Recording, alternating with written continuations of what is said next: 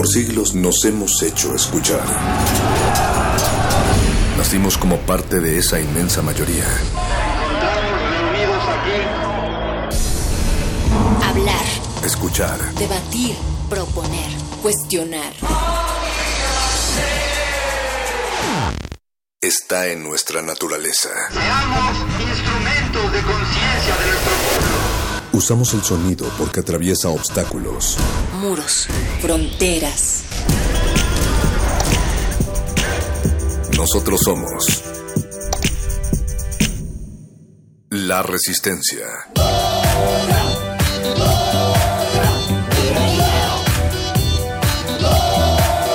Resistencia modulada.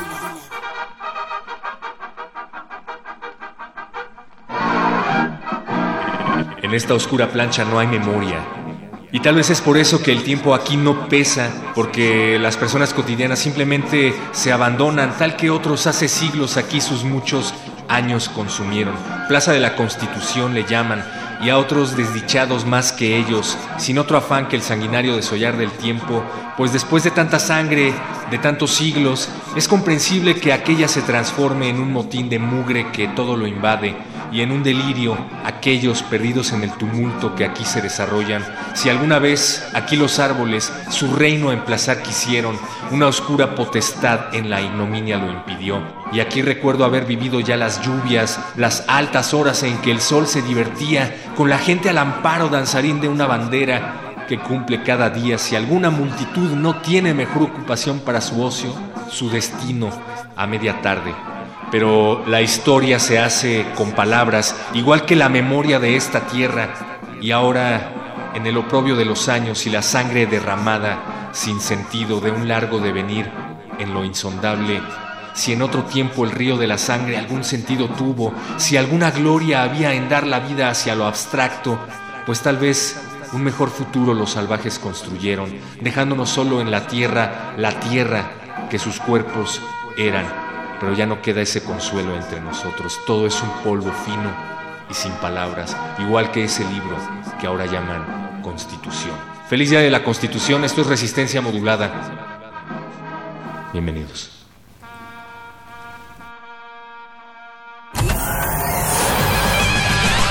Lánguida la luna libra la lid lúbrica de libros. Maleable la mente, emula al mutante milenario. Muerde lenguas, letras, libros y galletas.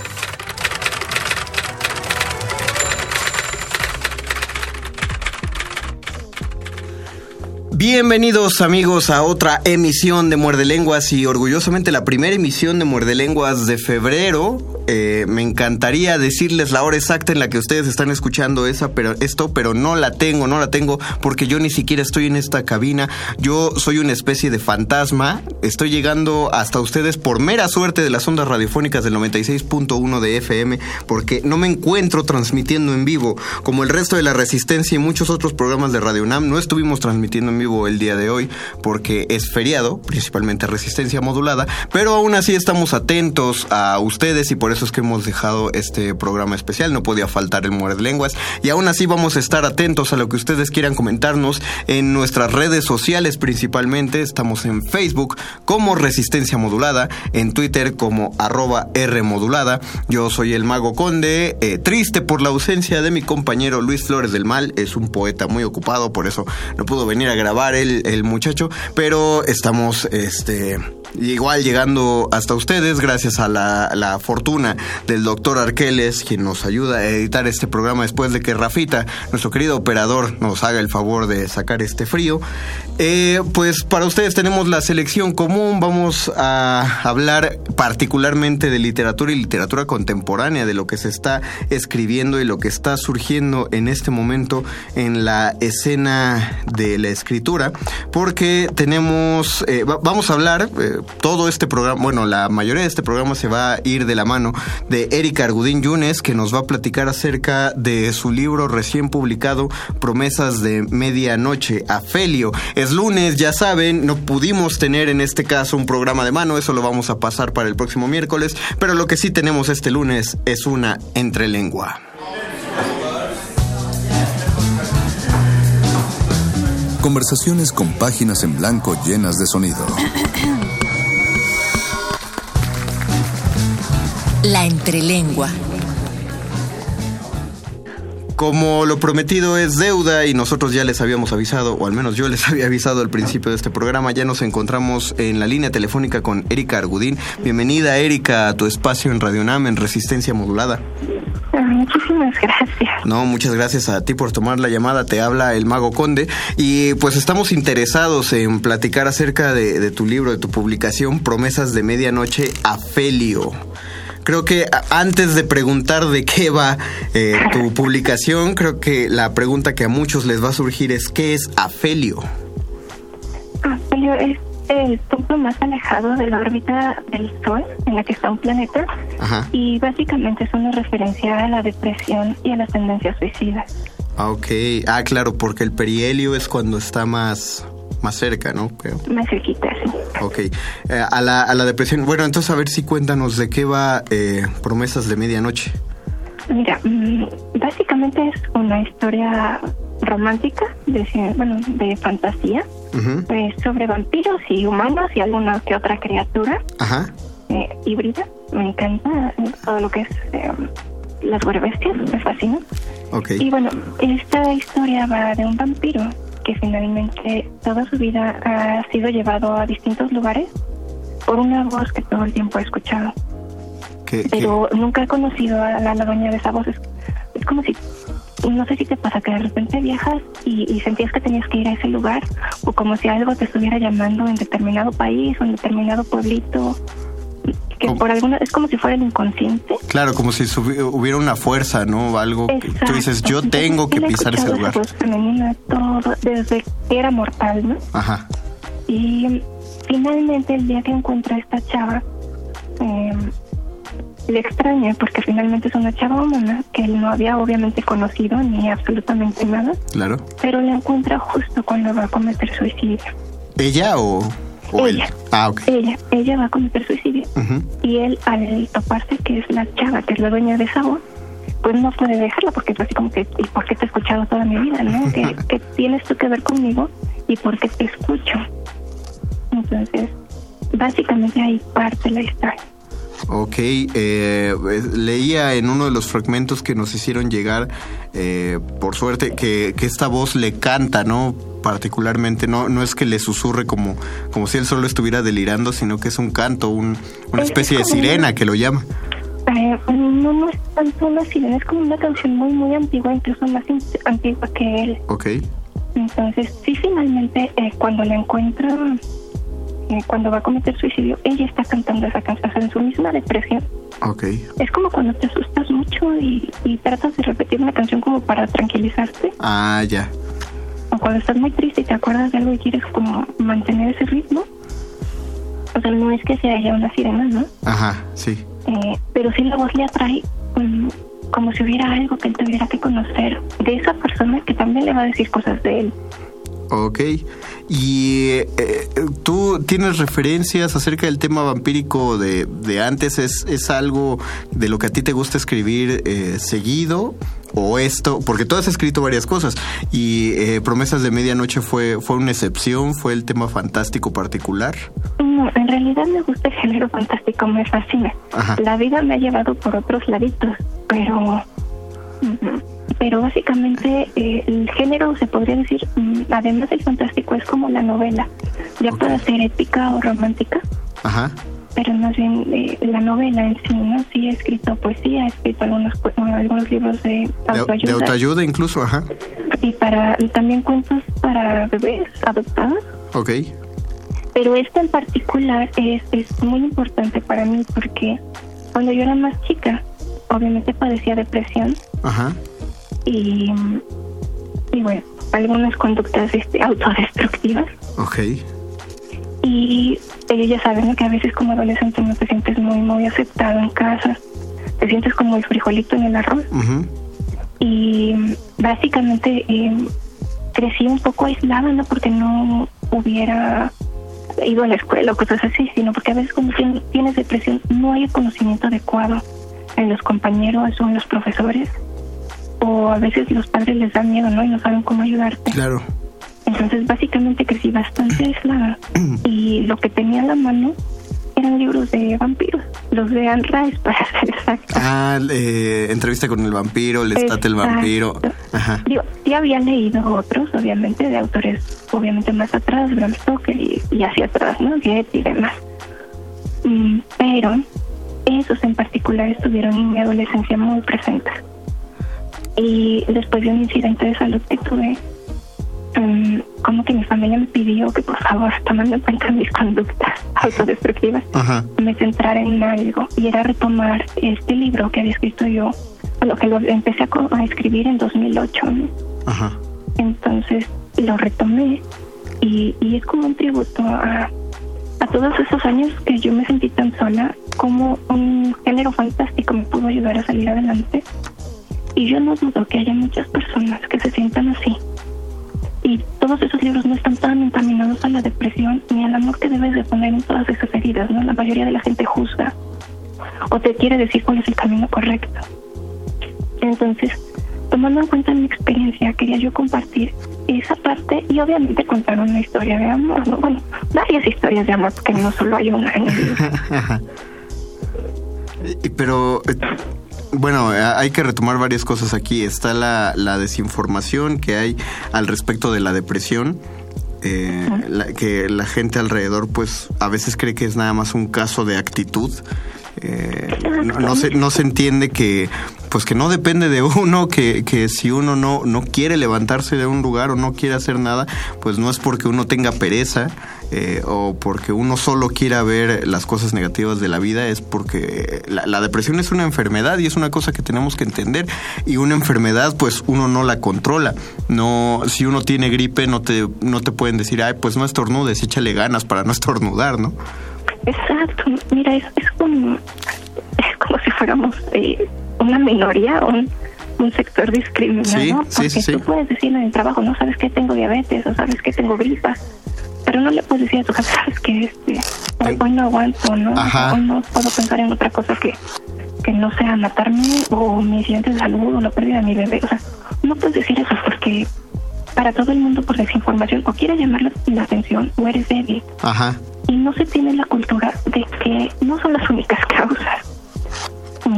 Entran las heridas narcisistas, entra la historia de vida, si sufriste bullying, si a lo mejor tuviste mucho tiempo hospitalizado y se te alteraron los niveles químicos del cerebro, si padeciste una enfermedad de chico y te afectó también los niveles químicos del cerebro.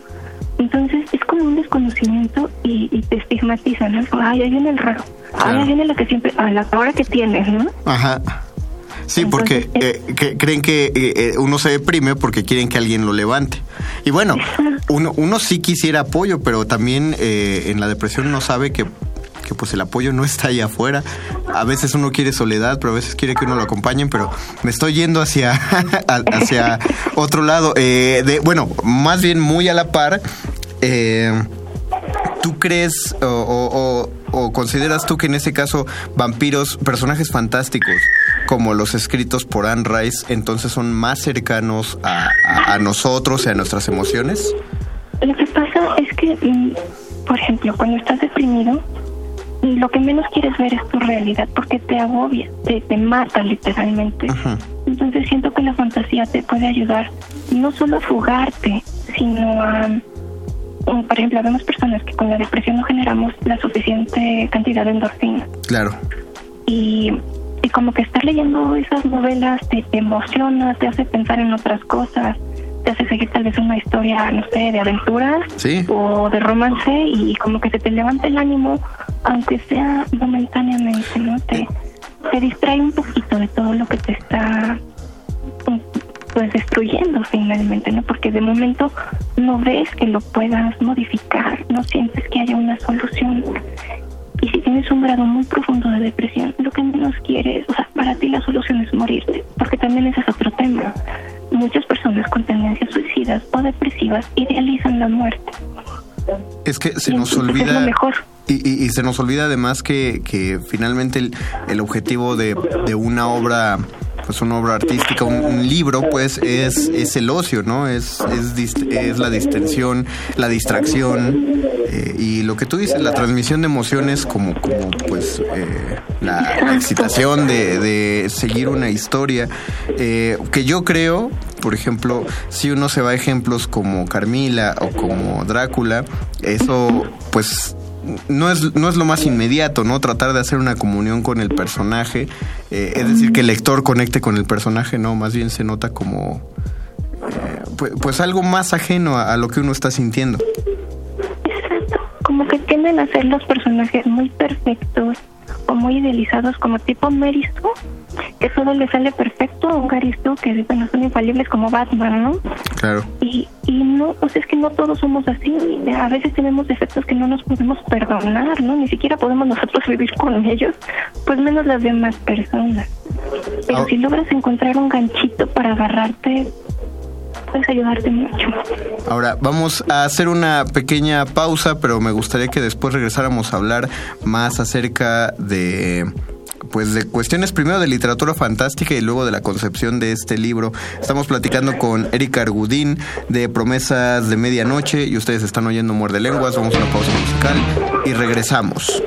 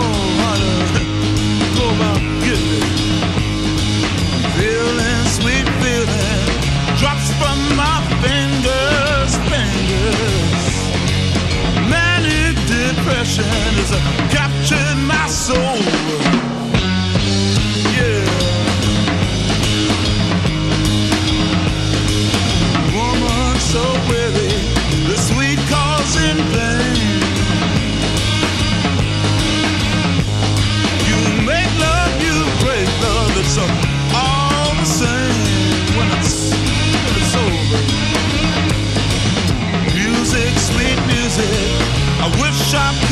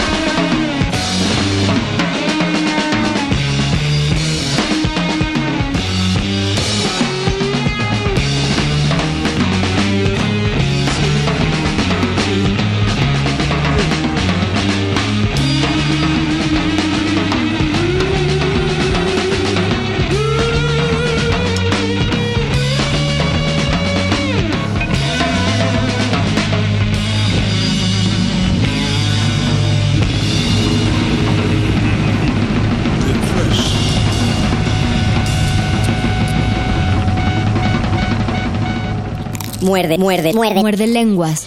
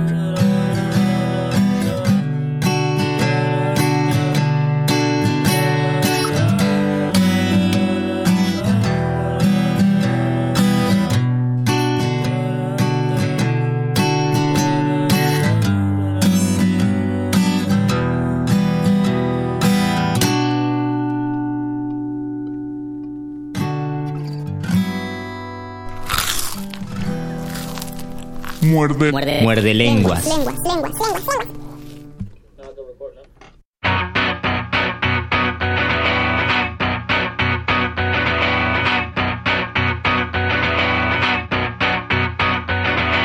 Tú me obligas a pensar en lo que pudo ser. Tú me obligas a decir que esto no está nada bien.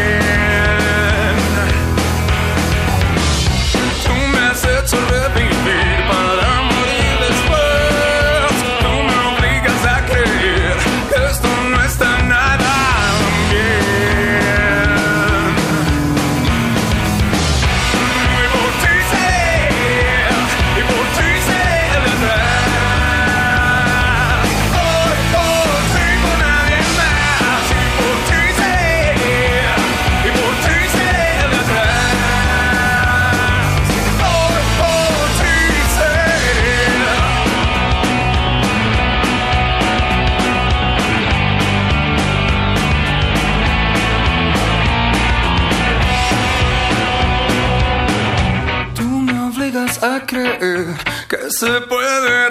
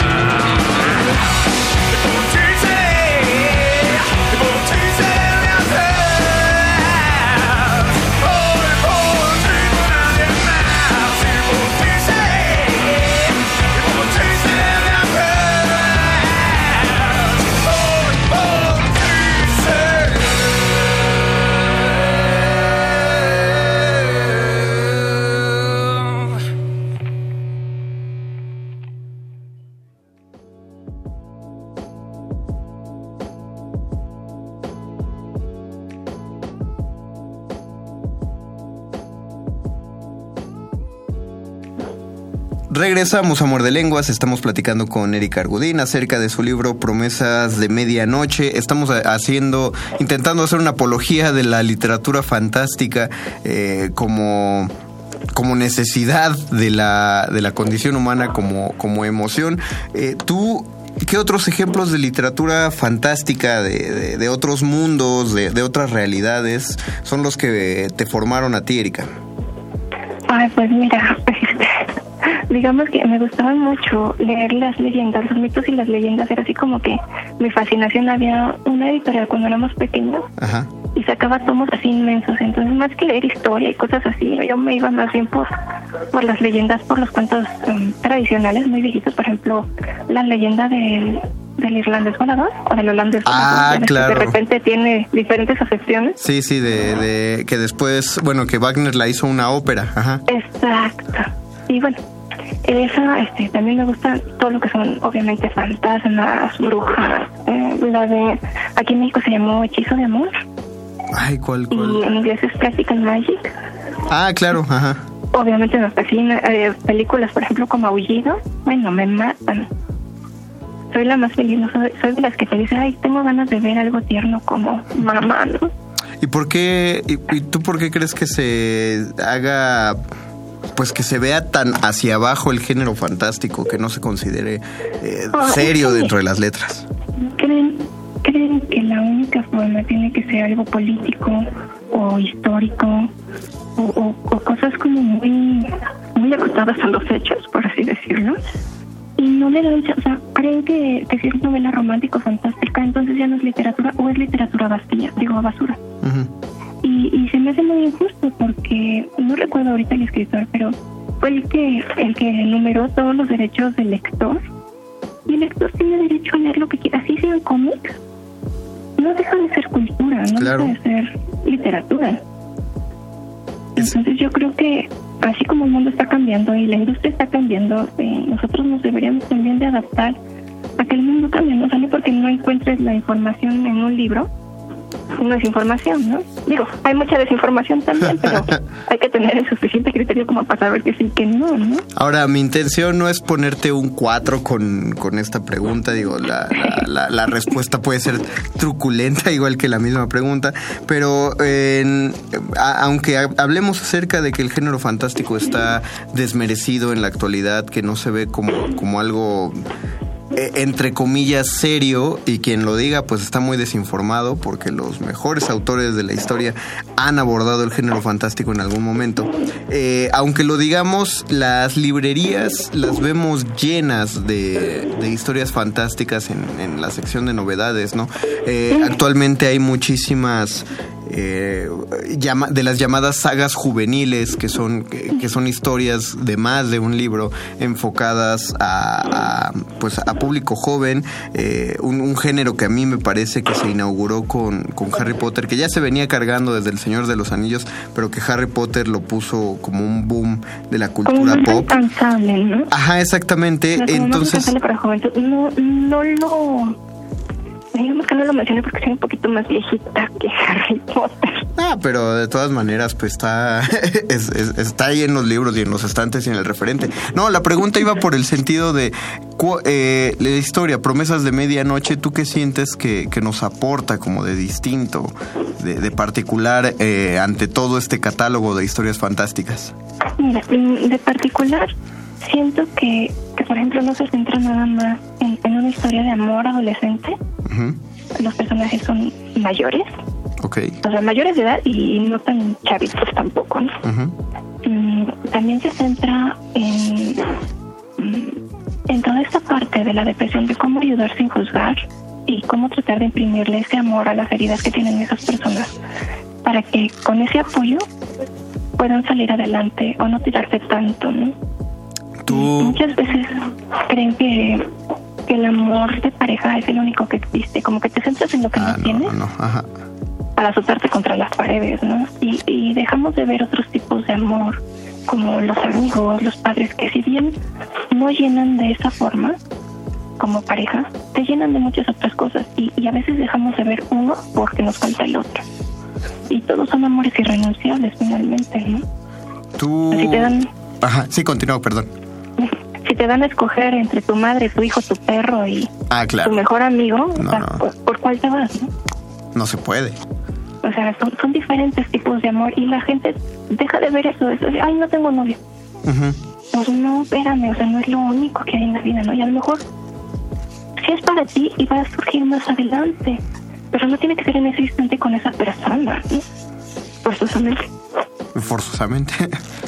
Forzosamente, pero pueda ser más adelante. Porque hace, hace rato hablaste acerca de la perfección de personajes. Creo que eh, varias personas en la audiencia tendrán la, la misma sensación de que en muchas historias, eh, historias de, de- romance, en historias de amor, el personaje, uno de los personajes al menos está muy idealizado, ¿no? Eh, voy, a, voy a poner un ejemplo, me sonaba hace, hace poco tiempo una conocida. Decía que, recién había visto la película de 50 sombras de Grey y entonces entendía por qué a tanta gente le encanta, bueno, eh, particularmente a tantas personas les encantaba el libro porque el personaje, este, Christian Grey, era un tipo que había sido escrito pues perfecto por la misma autora. La autora lo imaginó perfecto, el tipo es rico, es guapo, sabe idiomas, sabe pilotar helicópteros eh, y nunca se aburre del sexo, entonces parece algo excesivamente idealizado, cosa que lo vuelve aburrido para muchos que leen la historia sin morbo, ¿no? Entonces, eh, tú no sé, ¿tú ubicas algo, algo parecido? ¿O te- ¿Tú te saliste de ese tipo de idealización? Bueno, me parece que perdimos la llamada y ustedes dirán, ¿y por qué no la recuperan y editan esto y lo borran? Pues porque no, nos gusta que este programa salga orgánico como, como son los programas en vivo. Además ya es momento de una pausa musical, entonces vamos a hacer una pausa musical en lo que aquí en la cabina de grabación retomamos o intentamos retomar la llamada. Están escuchando Muerde Lenguas, esto es Resistencia Modulada y ahorita los seguimos escuchando.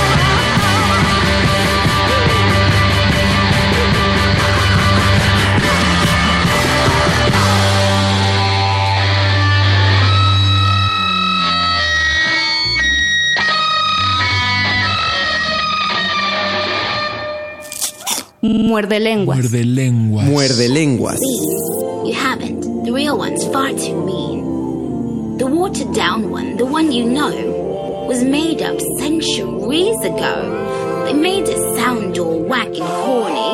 Yes, it's awful, blasted boring. Twisted fiction, sick addiction We'll gather round children's epic lesson. Can we get much higher?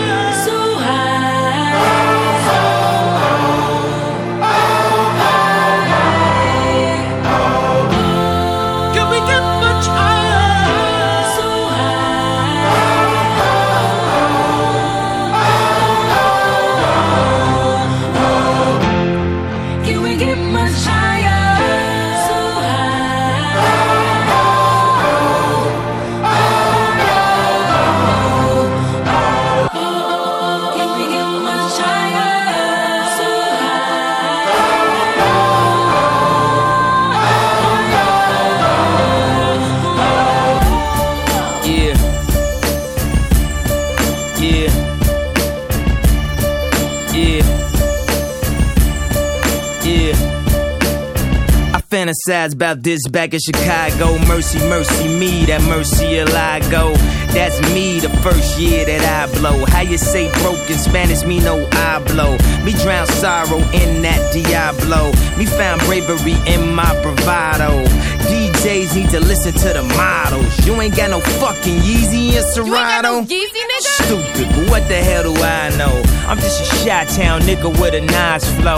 And my chick in that new Phoebe Philo. So much head, I woke up in sleepy hollow. Can we get much higher?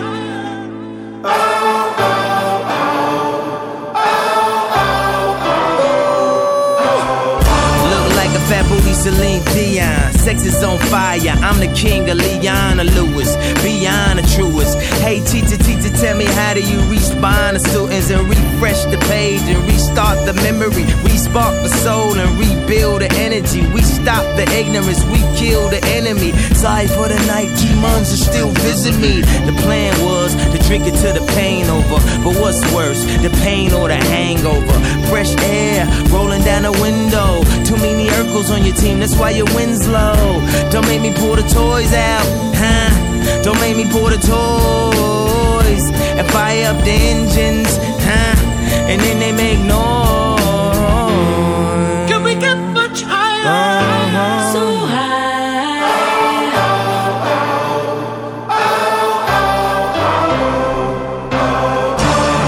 At the mall there was a seance. Just kids, no parents. Then the sky filled with herons. Saw the devil in the Chrysler LeBaron. And the hell wouldn't spare us. And the fires they declare us. But after that, took pills, kicks and errors. And woke up back in Paris.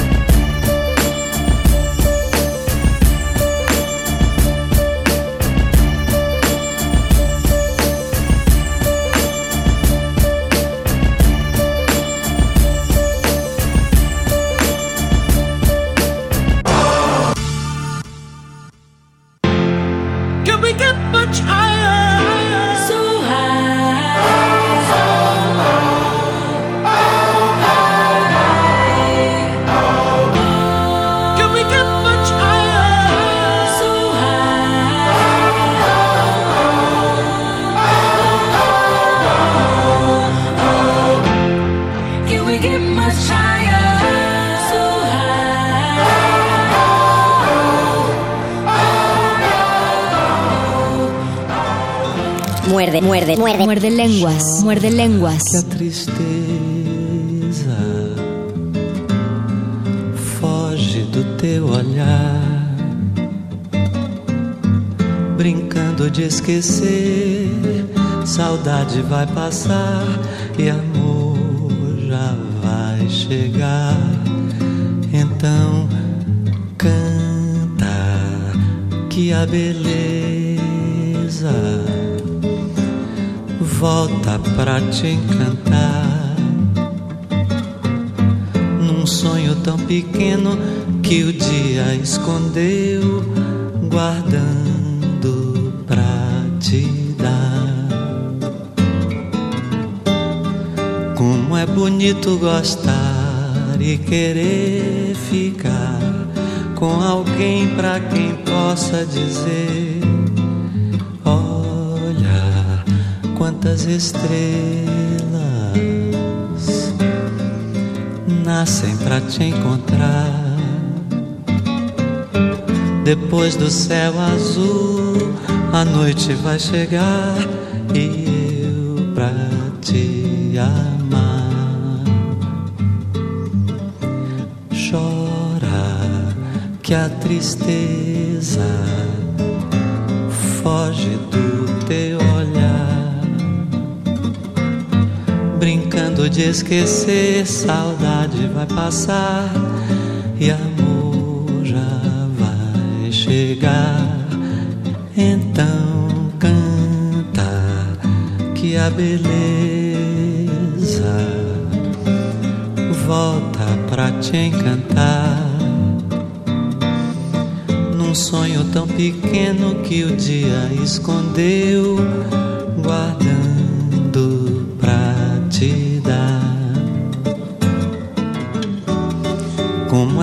bonito gostar e querer ficar com alguém pra quem possa dizer: Olha quantas estrelas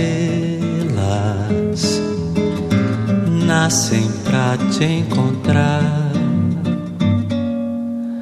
Depois do céu azul, a noite vai chegar e eu pra te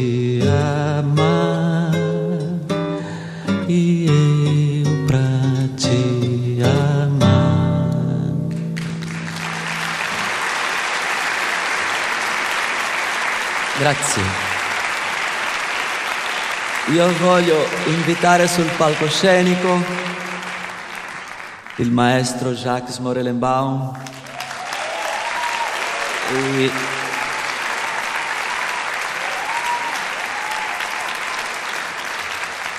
Luiz Brasil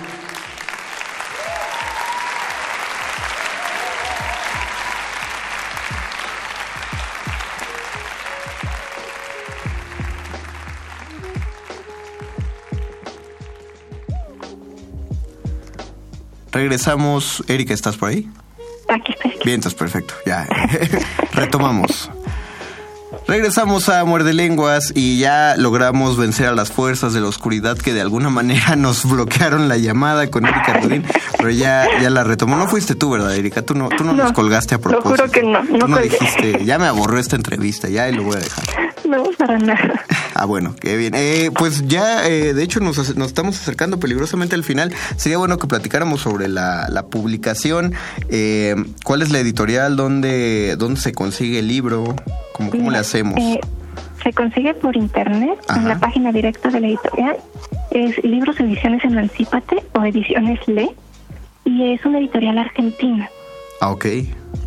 Entonces en, en Facebook o en el sitio oficial de la editorial lo pueden conseguir en la tienda online. Como, como ustedes lo pueden imaginar, Ediciones Lee se escribe con doble E porque se trata de, de leer. ¿Cuál era el otro nombre de, de la página que nos habías dicho?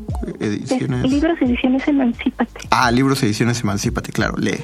Eh, ¿Y tú buscaste este editorial? ¿Este editorial te buscó? Mira, busqué muchísimas editoriales como muchos otros escritores Ajá. Hasta que di con esta. ¿Cuánto tiempo llevabas moviendo el manuscrito o dándole vueltas? Mm, Tranquilamente dos años. Ah, dos años, pues fue... Me atrevería a decir que fue una lucha relativamente rápida, porque lograr una publicación en dos años es... Este, pues sí quiere decir que te estuviste moviendo y sí estuviste buscando. La verdad es que sí, y recibí muchos portazos, Ujú. pero los agradezco porque llegué con esta editorial y finalmente pude publicar mi libro. Y Hay que ser persistentes. en, en este momento tienes algún otro proyecto que en el que estés trabajando? No ahorita, porque ahorita estás en una llamada telefónica, pero digo, por estos días, eh, algo en lo que te estés sentando a escribir. Eh, bueno, estoy por, por publicar otros dos libros, el, uno de autoayuda, el de los cuentos infantiles. Y estoy eh, transcribiendo algunas cosas que escribí en, en mi adolescencia, también pretendo publicarlos, son tres libros. Ujú. Con la, con la respectiva corrección, ¿no? Es, digamos que son cuentos cortos y poesía. Ah, y bien. otro libro de autoayuda también enfocado a los hijos. Mira, estoy, estoy seguro que... ¿A los hijos? A los hijos, Ah, ok. Mira, estoy, estoy seguro, perdón, que en este momento eh, igual hay gente pensando, porque lo, lo hemos mencionado muchas veces en este programa, cómo se mira por encima del hombro el género también de la autoayuda. Eh, pero pues tú lo mencionaste al principio, ¿no? Son... eh, primero son cosas necesarias, alguien necesita que te lo diga, ya lo hemos mencionado también en el programa, pero también los lectores deciden qué leer. Exacto, y finalmente a veces hay países en los que no se vende la autoayuda si no es un psicólogo. Pero bueno, y si tú tuviste un caso importante, no sé, de salud, y mentalmente te ayudó alguna técnica, entonces estás imposibilitado para poderlo compartir. Me suena a... Hay, hay un libro que se llama el, hombre en busca del sentido, que es de un... Ay, no recuerdo... No recuerdo a qué se dedicaba, es la cosa, no era ni, ni, ni psicólogo ni nada de esto, pero era sobreviviente de campos de concentración. Eh, y también está un libro que ya no me acuerdo el nombre, pero el autor seguro lo conocen porque es Michael Jordan, el jugador de básquetbol, que justamente también todo el libro eh, habla de su propio de su propio esfuerzo para, para sobresalir. Entonces, pues sí, estoy de acuerdo contigo. Plat- eh, contar las cosas desde la experiencia personal creo que muchas veces ayuda. Pues es que literalmente eso es la autoayuda, ¿no? O sea, Mm, ¿qué me claro. funcionó a mí? Y a lo mejor te puede servir a ti y no necesitas ser especialista, ni tener mi misma carrera, ni ser de mi misma edad, ni tener el mismo sexo. O sea, a mí me funcionó, tal vez te sirva a ti, ya tú decides si lo quieres o no. Finalmente compartimos la humanidad. Bien, eh, pues algún mensaje que le quieras dejar a la gente que eh, nos escucha gente que quiere empezar a escribir y gente que no se anima porque tiene miedo de que nos lo platicaban la semana pasada, les da miedo la, la crítica literaria, les da miedo que, que les destrocen sus textos. eh, algo que decirle a esta gente que, que también quiere escribir pero nada más no se anima. Sí. Mira, después de mi experiencia de salud que casi me muero, estuve como tres meses, Ok. he llegado a la conclusión, bueno, siempre lo he sostenido en mi vida, más vale, lo voy a decir así tal cual, más vale ro- romperte el hocico Ajá. y lograrlo, aunque fracases y lo vuelvas a intentar y lo vuelvas a, a- que quedarte con las ganas. Claro. Quedarse con las ganas es lo más horrible del mundo. Sí, lo es. Y el no haber publicado mi libro, lo juro que era una de mis pesadillas recurrentes mientras estaba en coma.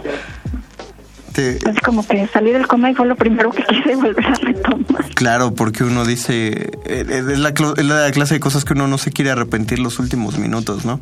Estás, siempre lo postergas. O sea, fíjate, y todo lo que te puede hacer lo más feliz del mundo lo postergas por las obligaciones. Ujú. Y te mueres y hay gente que lo va a seguir haciendo. No, de- de- deja tú por las obligaciones, la misma pena, el miedo. Ay, mira, todo el mundo te va a desgarrar. Bueno, mi, mi papá fue un poco duro en cuanto a mi léxico para escribir. Ajá. Mis amigos me da terror porque pues la mayoría son hombres y yo soy así como que mega cursi para escribir. Ya en persona no soy tan cursi, pero siempre, siempre va a estar el ojo del... Pero a ver, si tú no te aceptas, ¿cómo quieres que los demás te acepten? Claro. Entonces, aquí no hay de otra. ¿Te gusta? Aviéntate. ¿Qué tal si sale bien? Y si no, Justamente, ya sabes que va a ser para la próxima. justamente después del tema de talleres literarios que tocamos la semana pasada, por eso queríamos, queríamos hablar contigo eh, en esta emisión. Erika, pues te mandamos una, una gran felicitación de parte de la producción de Muerde Lenguas y pues ojalá sigas moviendo esa pluma y a ver qué sale a futuro, ¿no? Y espero que salgan muchas cosas buenas. Nosotros nos vamos a meter al sitio de ediciones Lee y vamos a buscar, les eh, repetimos, promesas de medianoche a Felio. Busquen, no busquen a Erika Argudín, ahí, ahí también busquen a, eh, bueno, solo si ella quiere redes sociales, si no, pues no la busquen. Y, Y, pero lo que sí busquen es el libro, echen un ojo y apoyen la escritura contemporánea. Erika, de parte de Radio UNAM te manda, y de Resistencia Modulada te mandamos un abrazote y muchas gracias por haber tomado esta llamada. Al contrario, muchas gracias a ustedes. Un besote. Pues eso ha sido todo en la emisión de esta noche de Muerde Lenguas. Les repito, yo no estoy aquí, así que si no les gustó el programa y ya vinieron a aventar piedras por la ventana, pues no me van a dar. Yo estoy tranquilo y disfrutando de la calidez de mi rica camita en casa. Lo mismo que el resto de Resistencia Modulada. Esto se quedó grabado, pero nos volvemos a escuchar el miércoles. Ahora sí en vivo. Vamos a estar con nuestro, nuestra transmisión Facebook Live, como es costumbre, en punto de las ocho y cuarto de la noche agradezco a todos los que hicieron posible esta emisión. El doctor Arqueles, ahí está mi amigo Rafita, que me estuvo ayudando durante toda esta emisión. A Luis Flores, ¿por qué no? También, eh, pues él es parte fundamental de este programa. Y bueno, los vamos a dejar, pues yo espero con más música, depende cómo siga. No le cambien, aunque estamos grabados, sigue resistencia modulada. Yo soy, fui, sigo siendo y seré el Mago Conde y estoy muy contento de haber llegado hasta ustedes. Nos vemos la próxima. Chao. Muerde lenguas.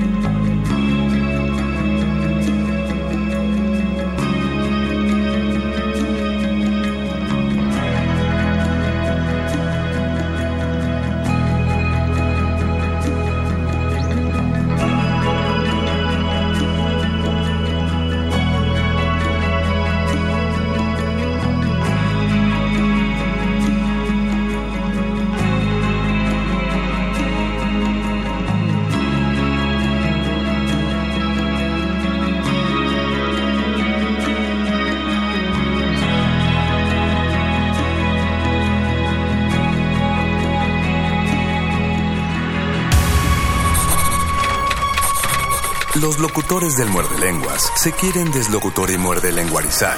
El que los deslocutor y muerde lenguarice, buen deslocutor y muerde lenguarizador será.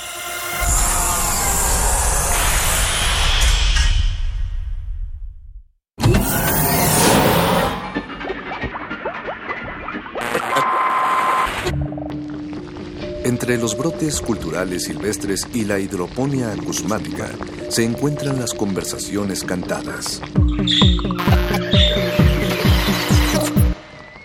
Estudiamos el milagro de la música libre en el aire.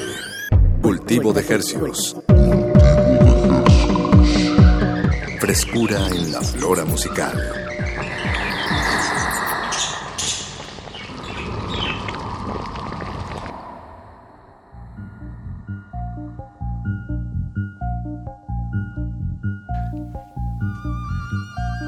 Organismos audiosensibles inmersos en una pronosticada fría noche de invierno. Bienvenidos al calor radiofónico emitido por Cultivo de Hercios. El calentador radioacústico de resistencia modulada que le calienta las orejas todas las noches de lunes y jueves a las 21 horas a través de estas frecuencias.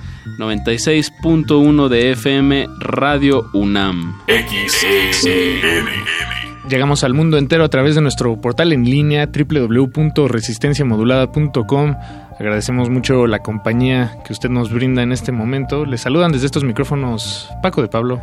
Y Apache o Raspi, siendo hoy lunes 5 de febrero del 2018, damos inicio a este experimento radiofónico que como bien dijimos, cultivo de ejercios que básicamente busca expandir el espectro musical que acontece aquí principalmente en la Ciudad de México y pues bueno, se lo llevamos calientito, recién hechecito hasta la comodidad de sus oídos. Pero por supuesto, no, esto no sería posible sin, sin ustedes, sin que ustedes nos estén escuchando. Y cuando digo ustedes me refiero a la audiencia de la inmediatez de, de la radio citadina y también a la audiencia que nos acompaña en los otros estados de la República, que si bien no se manifiestan cada, cada noche, eh, sí de repente levantan la mano, eh, de estados como Nayarit, de, de Yucatán también nos escuchan, de Sinaloa nos escuchan. Eh, pues digo, no, no sé si de todas partes de la República, pero agradecemos eh, de verdad eh, mucho, mucho los, los mensajes que nos han hecho llegar. Y bueno, Apache, pues este es un lunes 5 de febrero asuetado, un asueto, día de asueto, noche de asueto. Nosotros en este momento no estamos aquí, en este momento estamos en otra parte, pero grabamos este programa con, con mucho cariño, con mucho anticipo, bueno, unos días de anticipo en realidad, lo necesario. Y charlamos con una banda que, que, Que toca esta semana. que toca esta semana, toca el viernes. Se trata de Tajac. Ellos son originarios de Baja California, pero ya viven aquí en la Ciudad de México. Eso. Y bueno, traen, traen una propuesta que se está moviendo internacionalmente. Tienen un sello, eh, Whole Records, donde albergan a muchos proyectos mexicanos de, de distintas partes. Y pues un- una charla muy agradable, Apache. Con Pues- llena de guitarrazos, delay y reverb. Eso, rock psicodélico de aquí hasta las 10 de la noche. Y bueno, qué mejor que, que tener aquí a las personas, a los músicos de Tajac. Tenemos, tenemos aquí a Carlos Arias y Andrés Rubio, pero abramos los micrófonos. Estamos en cabina con Carlos Arias y Andrés Rubio de la banda Tajac esta noche aquí en Cultivo de Ejercios, querido Apache. Buenas noches. Eh, representando el 66.6 hasta el infinito 666. de Tajac. Nos Estamos hablando de dos tercios de, de este trío que viene desde Baja desde las Baja Californias. Pero Carlos, Andrés, platíquenos Bienvenidos. sus orígenes de ta- como Tajac. ¿Hace, ¿Hace cuánto llegaron a la ciudad? Podemos empezar por ahí. Pues ya yo tengo como cuatro años y medio, algo así. Este, como cinco, ¿no? Sí, yo llegué un poquito antes, pero este... ah, nosotros ya nos conocíamos así desde la primaria, desde segundo de primaria.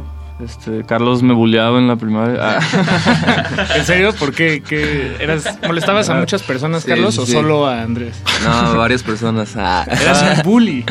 Dos, Eso- tres, dos, tres. No Ahora éramos compas, pero una vez me, me robó los colores o algo Ah. así. me- creo que me puse a llorar así porque no me los regresó. Pero as- as- este, así de cabrón nos conocemos. Pero a Álvaro, el baterista, lo conocimos ya llegando aquí. Este, el primer día de, de- de la universidad, ahí en SAE Institute, nos conocimos y pues, este, pues eh, nos llevamos muy bien luego, luego y de ahí como... Por- porque ustedes dos son de Ensenada y como y Álvaro Castro, el baterista, es de Baja Cali- de La Paz. De La Paz, sí. Ah, bien. Todo, sí, todo queda en la misma península. ¿Sintieron alguna afinidad? Bueno, aparte de lo musical o del interés universitario, o sea, como que sí hubo algunas cosas en común por ser de la, de la Baja. Sí, sí, la verdad, sí. ¿Qué- Sí, qué- unas curas parecidas y cosas así. Sí, una especie de conexión ahí inexplicable. Por alguna razón nos llamaba así el, el- aura de Álvaro. o sea, Como que al principio no le hablaba a nadie y nosotros fuimos los primeros en acercarnos y, y- y ya pues. Y cu- cuando vivían allá en Baja California, había mucha música como psicodélica, stoner, o sea, que ustedes iban a ver en vivo tal vez, o... Lo, pregunto porque hay... De, las bandas que han salido de, esas tierras, eh, digamos, bueno, que han salido, que sus sonidos llegan a- al resto del país, no solo por el internet, sino porque pues, tienen pequeños tours y se mueven de ciudad en ciudad. Eh, siento que hay una afinidad, o eso parece, por, por esos sonidos, ¿no? Eh, usted, hay una escena allá, es coincidencia todo esto. Eh, hay una tienda de discos muy que, que lo vende. Pues probablemente es algo que creo que tiene, que es más reciente, que hay más bandas así, pero cuando nosotros vivíamos allá no había tanto, ¿no? En realidad. Sí, creo, yo. creo que coincidió justo cuando nosotros llegamos aquí que surgió toda esta escenita, no sé, cuando estábamos ahí era puro ska y, y core y, así. y co- Las tocadas donde teníamos una banda allá también, Mr. Saldos, y tocábamos como shoegaze, noise, pop, algo así. Este, En la preparatoria era. Ajá, en la Sí. prepa, sí. Y este, cuando hacíamos tocadas, bueno, cuando queríamos tocar nadie nos invitaba porque todos eran de Sky, de Core y cosas así. Covers de Panteón Rococó y así. ¡No! ¿Para qué? ¿Por qué hacerle un cover a Panteón? Puta, ya sé. Es que justo como Ensenada hay esta combinación de, de playa, que ahí Sí. entiendo ese lado ska y, Sí, sí. y está pues muy directo Tijuana que está a una hora y está toda esta influencia de, de Los Ángeles. de- Sí, del core y del- todo eso, del ¿no? hardcore y- Del Warp Tour, ¿no? Sí, esos, esos sonidos llenos de, de reverb y de, de ecos me, me remiten a mí al viento soplando en la cara, pero es un viento lleno de arena. Y de Sí. sal, ¿no? Sí, sí, sí. Me tocó cuando fui a Ensenada eh, que todos los instrumentos, todos eh, como Ah, que sí. le sale óxido muy Sí, rápido, a las ¿no? cuerdas, ¿no? Ajá, Todo, o sea, sí. todo se oxida muy rápido, hasta Sí. los, a los amplificadores, todo. Sí, la brisa empieza a jode fallar. todo, sí, sí, sí. Entonces, sí es verdad que eh, estando allá nos inspiraba un sonido muy, no sé, como shoegaze y así por Pero estar al lado del mar. ¿no? Shoegaze playero, sí. Pero sí, no fue hasta regresar ya estando en el DF que descubrimos varias bandas y artistas allá, que sí hay muchas, pues. bueno, pero en ese entonces no, no, casi no veíamos, no, íbamos a tocar. Y digo, bueno, recuerdo, fue a principios del año pasado, del 2017, que se dieron una vuelta aquí a cabina y estaban estrenando un material Amsterdam 211. Y, 2011, ¿no? Dos- Ah, 211, 211, ya, perdón, perdón. Y recuerdo bien, eh, insisto en lo de Baja California y me gusta que nos quedemos ahí porque incluso su nombre tiene que ver, ¿no? Tajac es una palabra de, de, de- Sí, es- de nativos. Es de un dialecto de los quilihuas. Quilihuas. Ajá, este, y significa esqueleto la palabra. Me, me gusta, suena, suena que vibra. Sí. Es una etnia que ya está prácticamente extinta, así. Sí, creo que nada más queda como dos personas que hablan el dialecto actualmente. O sea, Y creo ya que ya pasar de los 80 años. Sí. es una etnia que ya decidió pasar a, a otra cosa, o sea, ya decidieron no tener, no reproducirse, no tener, Ni, ni su cultura, ¿no? no, ya, ya están de salida, que es triste, pero pues también pues, bien para ellos, supongo. Que pasa, si volteamos a ver la, la macrohistoria de la humanidad, eh, no son los únicos, ¿no? Y tal vez sería Sí. interesante pensar cuándo nos va a pasar a nosotros, mundo occidental, Sí. o al mexicano, ¿no? Como- tal vez el, el mexicano, entre O a comillas. la humanidad, ¿no? También. Los- me- pero me agrada mucho como este, aunque no sé si sea intencionado, pero que bandas jóvenes, música nueva, de alguna manera haga referencia o no tanto como en un sentido de rescate, pero, pero que, que esté la referencia ya es como una forma también de, de preservar de alguna manera. Yo sé que no es como Sí. su intención porque su, su música es más como un rock más experimental, más psicodélico, pero de fondo me enorgullece eso, pues. Solo era Como chico del norte. Sí. Y bueno, desde Yo- que vinieron a estrenar su material, eh, ¿cómo, cómo, cómo les trató el 2017? ¿Qué tanto hicieron? Pues fue un gran año para nosotros. eh, que logramos pues, avances que no nos esperábamos. eh, nos invitaron a, a varios festivales, salimos del país. Este, sí, pues, pasaron muchas cosas. eh, no sé, fuimos a Europa, fuimos a Perú. ¿A qué este, parte de Perú fueron? A Lima. A Lima. Ajá. ¿Y conocieron otras partes? De No salimos Perú? de Lima, fíjate. Sí, Sí, no. queríamos, pero pues no, casi no hubo tiempo. ¿Y les dio la impresión eh, que, que se parece mucho a México? Ah, este, sí, Lima? sí. Había mucha. Hicimos muchos amigos allá, este. De ahí, de los mismos que estaban organizando el festival y amigos ahí. Que pues nos llevamos muy bien, así se notaba la conexión México-Perú. Sí, incluso ellos, ellos lo, También lo decían lo decían todo el tiempo, ¿no? Ah, Sí, sí. ¿Probaron el cuyo? El cuyo no. No, que lo no. preparan no. completote. el- sí, está muy raro. No, pero sí tienen el ceviche más avanzado así Sí. que he probado en mi vida. Sí, yo también. Otro pedo. Y eso que somos de Ensenada, ¿no? Ajá. Exacto, y en Ensenada hay muy buen ceviche. ¿eh? Esto ya es garantía Sí que nos dejó muy intranquilos. Tenemos que poner al tiro.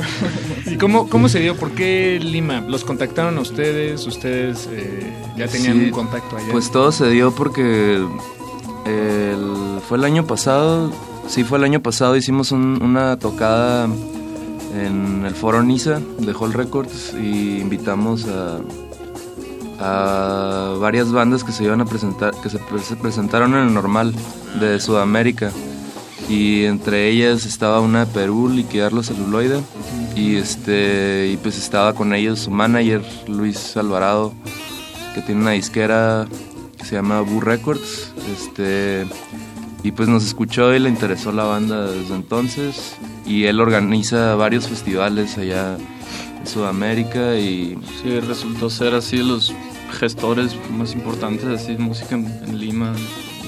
Fue como, como que nos devolvió el favor de alguna manera. Sí. Bueno, pasando geográficamente y en Europa, ¿a dónde les tocó irse a dar la vuelta?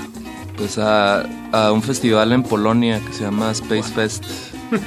Sí, estaba muy chingón el festival, la verdad. ¿Y, y no les pareció que son muy diferentes los polacos a los mexicanos?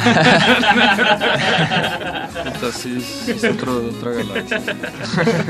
y solamente estuvieron en Polonia. Sí, solo en Polonia. que a la vez que que di- diametral y dispar, pero, pero bien, eso supongo nutre y motiva mucho el proyecto, ¿no? Es como, ahora sí que echarle leño al, al, al fuego, ¿no? Para Sí. que siga calientito y vivo el proyecto. Y, y, eh, más allá de, o sea, de que ustedes mismos hayan llegado a estas latitudes, ¿han visto a raíz de estas experiencias que su música se ha movido de otra manera? ¿Lo, lo han percibido? Sí, siento que tenemos más alcance ahora. De hecho, a partir de eso, tal vez fue que nos invitaron también al Festival Laural aquí en México.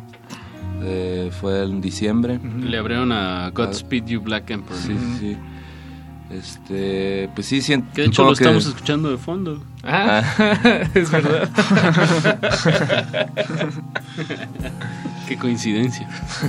Pues sentimos que una vez que ya empiezas a salir y ir a otros festivales, creo que en, en México se da mucho que cuando no, no te conocen tanto, como que no te pelan tanto, no sé, y cuando ya estás tocando en otros lados, como que la gente empieza... Te valida. Ajá, sí, sí, sí. Malamente. Malamente, claro, pero, pero Sí, sí, es- sí es algo real, creo. Es lo clásico. Sí, sí.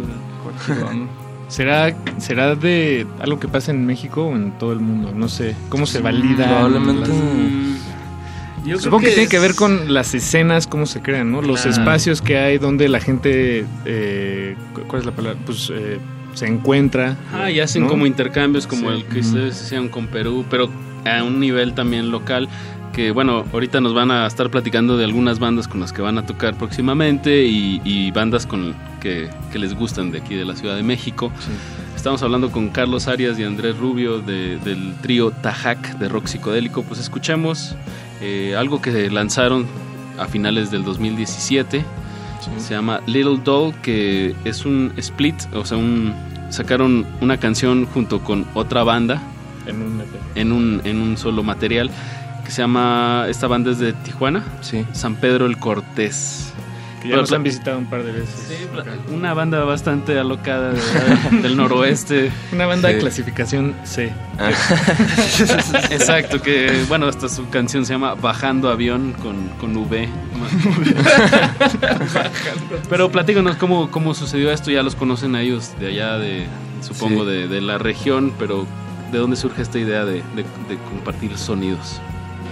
Pues este a San Pedro del Cortés, de hecho los conocimos por la primer como tocada que hicimos como con esto de la disquera que, que tenemos, todavía ni tenía nombre, Hall Records, pero fue nuestra primera tocada ahí en Ensenada también de tocar con Tajac. Y los invitamos, de hecho no los conocíamos, no los habíamos escuchado Es nunca. por y- internet, así cáiganle. Ajá, y pues resultó que nos gustó un chingo la banda y, y nos hicimos bastante buenos amigos y, y a partir de eso pues como que surgió la idea de... Hace un año y medio, algo así, este, vinieron también para grabar algo que fue como colaboración entre los dos. De hecho hay canciones que son dos baterías al mismo tiempo y cosas así. Este, y pues luego este, ellos vinieron, creo, a tocar y nos dijeron que querían grabar algo nuevo. Y pues ahí en mi casa grabamos esas dos canciones este, para sacarlo como split junto con el material ese de colaboración que habíamos hecho. Pues escuchemos música, que de eso se trata esta sección Cultivo de Ejercios. Escuchemos Little Doll de Tajac, nuestros invitados de esta noche, y luego San Pedro el Cortés con Bajando Avión. No le cambie. Súbale, a la radio. Estudiamos el milagro de la música libre en el aire. Cultivo de Jercias.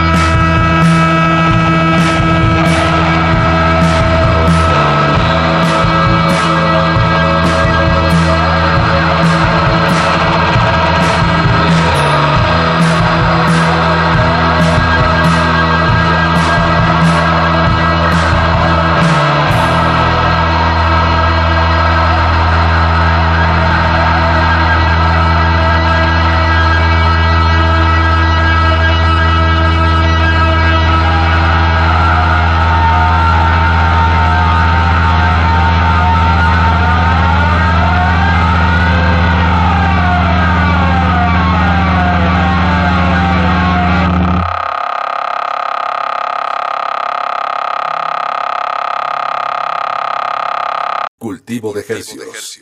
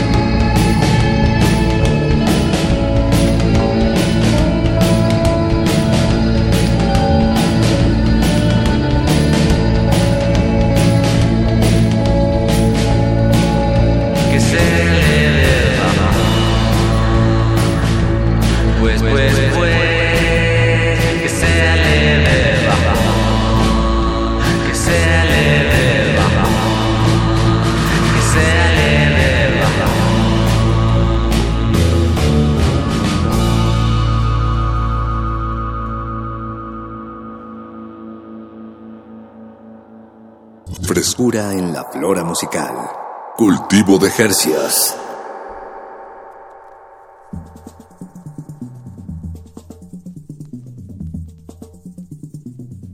Acabamos de escuchar a San Pedro el Cortés con Bajando Avión y antes de eso escuchamos Little Doll de Tajac. Nuestros invitados de esta noche están aquí en cabina Carlos Arias y Andrés Rubio. Estos temas, eh, ¿dónde los podemos escuchar, chicos? Eh, Aparte de aquí de Radio Nam, como acaba de suceder. En hallrecords.bandcamp.com este, ahí pueden encontrar el release del disco que es viene como San Pedro el Cortés y Tajac. Y en nuestro canal de YouTube también pueden encontrar casi todo lo de Whole Records. ¿Qué más hay en Whole Records? Son, ¿Es su, su propia... Sí, es nuestra propia eh, disquera. ¿no? Se me hace una, una- Digo, en el bloque anterior hablábamos sobre la colaboración directa de armar eh, pues, tocadas con proyectos de fuera, pero también se me hace una. Pues como una estrategia. Bueno, más que una estrategia, un, un acierto de una banda que también eh, pues trate de agrupar en un sentido digital, ¿no? Que sería hacer una, una, una disquera, ¿no? Y bueno, exacto. ¿Qué- ¿Quién más está en esta, en esta disquera? Whole Records. Muy pronto vamos a sacar el disco de, de un chico de Veracruz que se llama Shax. Este, pues que es, este, hace como música electrónica tipo Afex Twin, no sé qué, con muchas influencias. Es un güey muy, muy avanzado en lo que hace. De- ¿Debe ser de Jalapa o de Veracruz? ¿No saben? Mm, No estoy seguro, no estoy seguro. Es que bueno, pues ya- Jala- Jalapa ha sido un buen semillero de música estos últimos años. También ya, ya llevo un ratote viviendo acá. ¿Qué más? Están los, está los Kowalski de Mérida, que es una banda de shoegaze, este, para mí en lo personal de las mejores de México. De eso, este, acaban de sacar de hecho un, un EP nuevo, en, fue en diciembre, ¿no?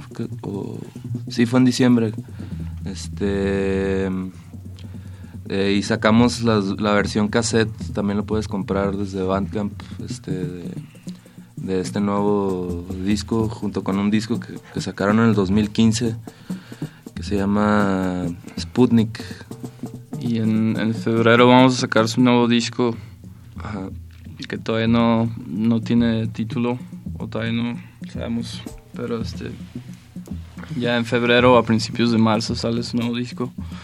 Bien, Jalapa, Mérida. O sea, en este sentido también están como agru- agrupándose. Ujú. También tenemos planes para sacar eh, un proyecto que se llama Erebo y la Juventud Psíquica de, de San Luis Potosí.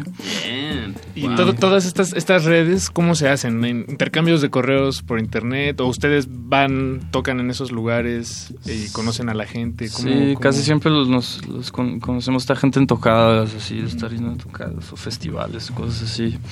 Digamos, la primera... la dicen que la primera impresión es la más importante. Bueno, pues eso es como dicho de tío, ¿no? Bueno, por lo menos yo de ahí lo escuchaba. Pero me imagino que la primera gran impresión que puede hacer una banda pues es tocar en vivo, ¿no? Sí. Claro. Digo, te motiva más a acercarte, decir, oye, tu música la quiero este, impulsar en mi catálogo.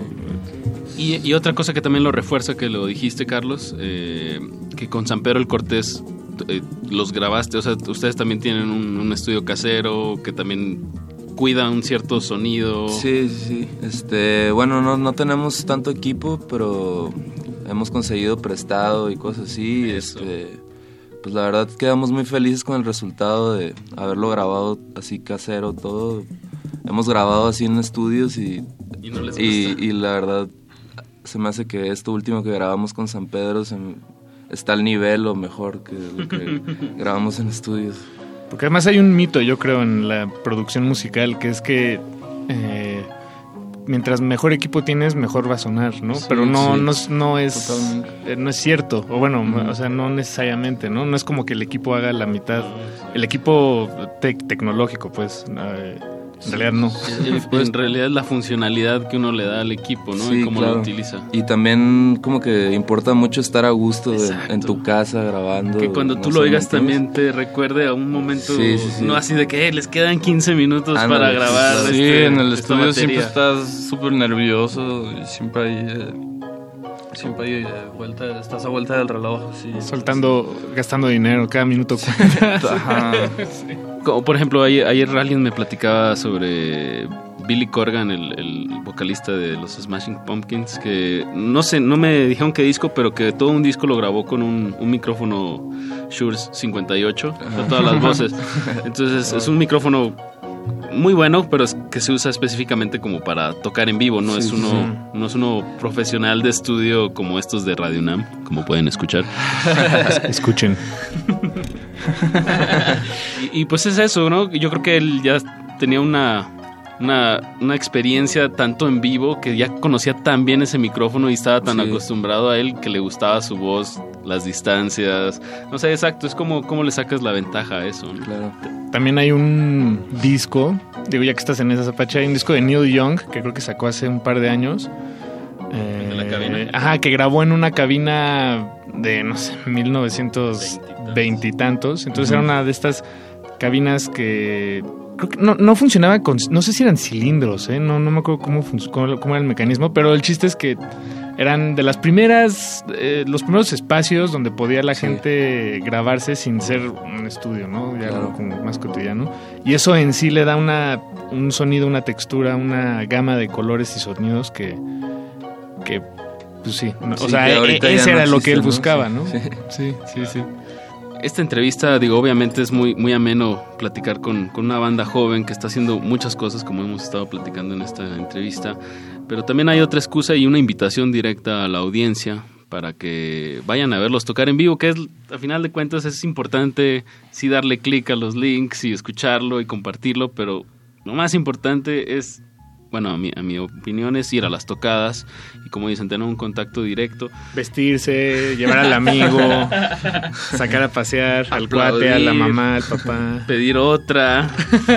y bueno, se van a presentar eh, este viernes 9 de febrero del 2018 en el Centro Cultural España, ahí en atrás de la, de la catedral de nuestra bellísima capital. Ahí en el mero Zócalo. De hecho, creo que es el metro más cercano, ¿no? Zócalo. Exactamente. Y ahí a dos cuadras, o una. ¿no? sí. una cuadra. Es un evento gratuito, es temprano, empieza, abren A puertas las a las 7 7 de PM, pm, lleguen porque si se llena ya no dejan entrar más gente, tienen un cierto aforo.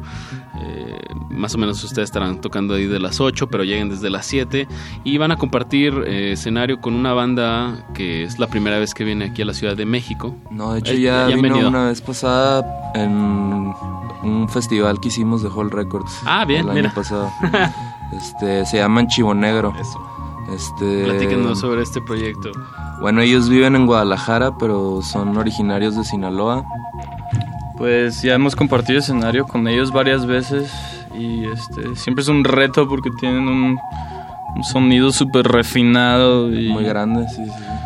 Y este pues es una banda súper disciplinada que ensayan dos veces a la semana sin falla y es un ejemplo para seguir incluso incluso para nosotros pero este sí siempre es un reto este compartir escenario con ellos porque suenan tan bien y suenan tan fuertes así que es como puta este, ¿qué hacemos ahora? Y Chivo Negro, digo, ahorita vamos a escucharlo, pero ¿por dónde va este sonido que dicen tan refinado? O sea, ¿qué, ¿con qué estilos juegan? Este, pues. Es, es- o sea, supongo que es stoner rock, o sea, en su. O Doom. Ajá, como Doom, así en su. Metal muy Ma- pesa- pesado y lento, ¿no? En su manera más esencial, sí. Este, Difícil de digerir.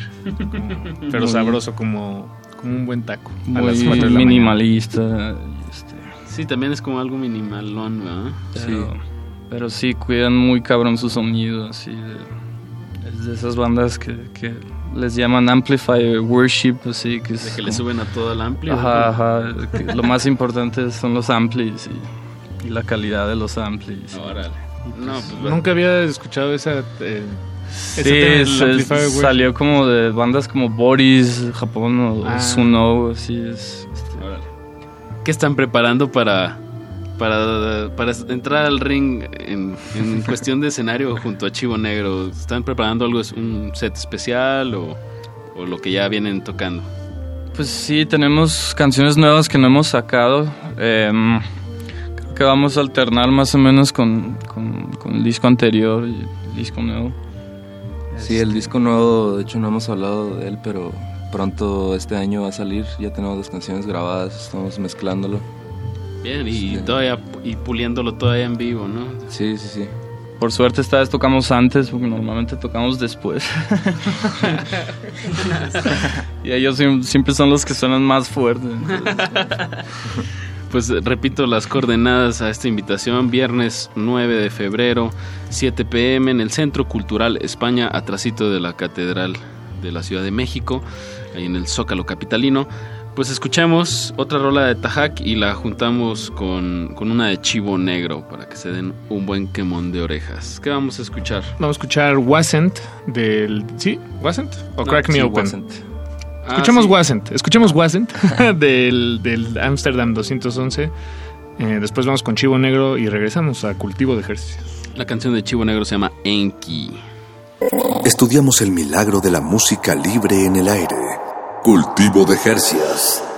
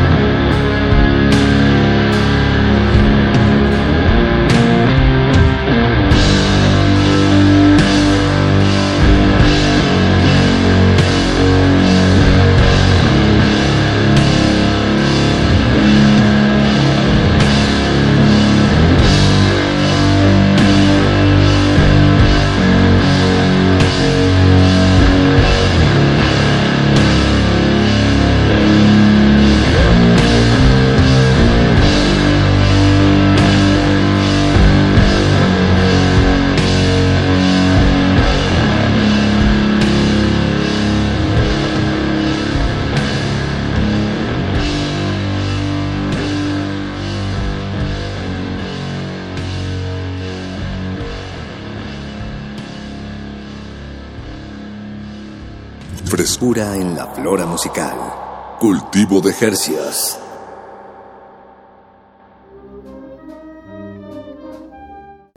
Acabamos de escuchar a la banda Chivo Negro con el tema Enki. Y antes de eso escuchamos Wasn't de Tajak, nuestros invitados esta noche aquí en Cultivo de Ejercios. Tenemos al 66.6 hasta el infinito por ciento 666. de Tajak, que creo que viene muy ad hoc el número, porque acabamos de escuchar a Chivo Negro. sonidos un tanto pesados dirigidos hacia la oscuridad o no sé qué opinan, pero eh, se van a estar presentando estos dos proyectos este viernes, eh, viernes 9 de febrero a las 7 pm en el Centro Cultural España. No habíamos mencionado, es un evento gratuito, Paco. Ah, bien, bien, bien. Yo no sabía. Qué bueno, yo también me entero de cosas en cultivo de ejercicios.